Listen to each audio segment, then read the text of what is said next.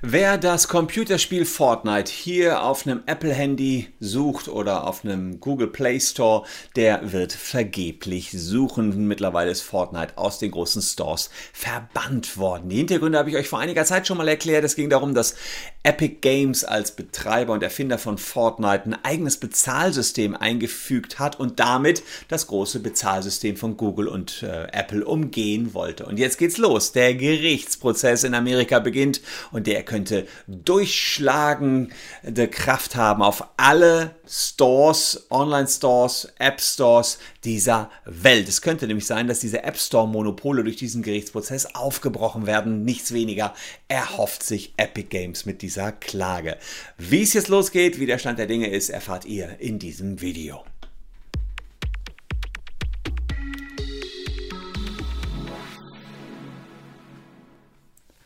Hallo, ich bin Christian Solmecke, Rechtsanwalt und Partner der Kölner Medienrechtskanzlei Wildeburger und Solmecke und lasst gern ein Abonnement für diesen Kanal da, wenn euch rechtliche Themen interessieren.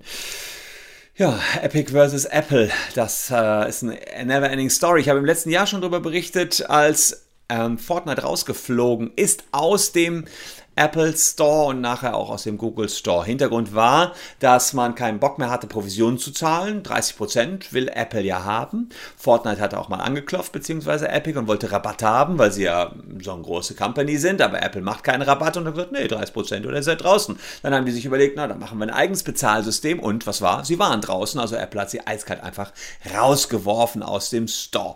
Das will Epic nicht auf sich sitzen lassen. Sie klagten in Großbritannien, Australien und den USA und der EU. Dort sagt man Monopolstellung von Apple und insofern äh, muss doch hier eine Möglichkeit bestehen, dass wir da wieder reinkommen und vor allen Dingen Apple nicht immer 30% bekommt. Ein Eilverfahren hat Fortnite bereits verloren. Da hat die Richterin in Kalifornien gesagt, äh, naja, in den AGB steht es erstmal so drin. Das Ganze ist ein Eilverfahren. Ich gehe erstmal nur nach den allgemeinen Geschäftsbedingungen. Ist doch alles äh, Knorke. Im äh, Hauptsacheverfahren wird dann überprüft, ob die AGB so, wie sie da geschrieben worden sind, wirklich korrekt sind. Aber im Eilverfahren wurde erstmal gesagt, Ihr bleibt draußen. Die Frage ist also, inwiefern nutzt Apple seine Monopolstellung aus und inwiefern ist das kartellrechtlich bedenklich, was hier passiert. Also 99,4% aller Smartphones laufen auf den Apple und den Android Betriebssystemen, sodass wenn man ähm, ja nicht mit denen irgendwie ins Geschäft kommt, kommt man nicht rein in die Stores. Bei Google gibt es ja noch Alternativen neben dem Google Play Store,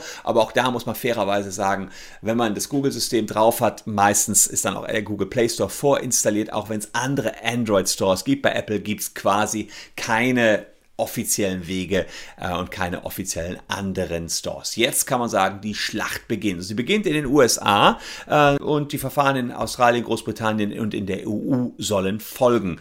In Oakland ist der Prozess jetzt auf drei Wochen angesetzt. Es sollen aussagen Tim Cook, also Chef von Apple, dann Apple Store-Chef Eddie Q und Epic-Gründer Tim Sweeney, die sind dabei. Und für Apple steht natürlich auch eine Menge auf dem Spiel wenn da rauskommt, sie hätten ein Monopol ausgenutzt, dann ja, sind 30% der Einnahmen jeweils futsch. Wäre auch schwierig für die dann das ganze System noch weiter zu betreiben. Natürlich haben wir gegenläufige Interessen und Apple sagt, Tja, Leute, was soll man machen? Wir brauchen eine Umlage, 30%, um das alles überhaupt betreiben zu können. Wir sichten die ganzen Apps, wir hosten die ganzen Apps, wir richten den Store ein, wir bewerben den Store. Die ganze App-Ökonomie haben wir seit Jahren aufgebaut, haben dafür Milliarden investiert und die müssen wir auch irgendwann wieder zurückkommen. Und die Anwälte von Apple, die greifen ganz schön tief in die Trickkiste im Moment. Sie zitieren interne Mails von Epic äh, und da gibt es zum Beispiel einen Mail-Ausschnitt, der sagt, dass Epic den Plan hat, alternative Bezahloptionen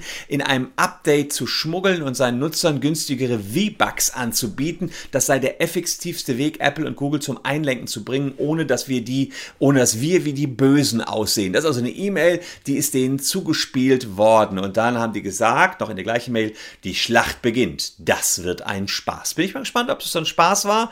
Epic plante den Rauswurf. Ihr habt gesehen, das habe ich euch damals schon gezeigt, dieses Video. Das war äh, so ähnlich gemacht wie der legendäre Mac.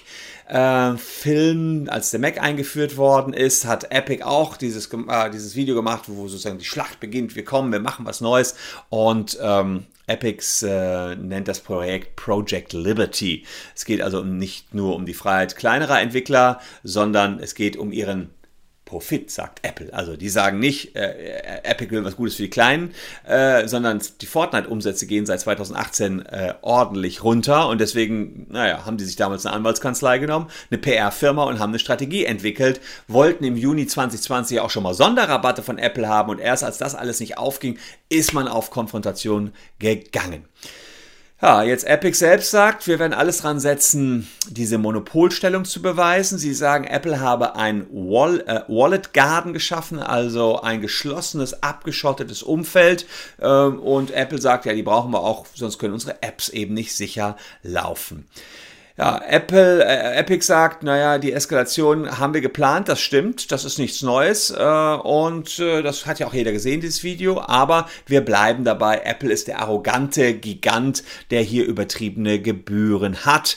Ähm, ähnlich ist übrigens auch diese Klage von Spotify gegen Apple, die wollen auch nicht dass Apple 30% abbekommt von den Spotify-Gebühren und sollen selber ein Bezahlsystem etabliert haben. Das läuft vor in den Gerichten der EU bzw. vor der EU-Kommission. Gibt aber noch keine Entscheidung da.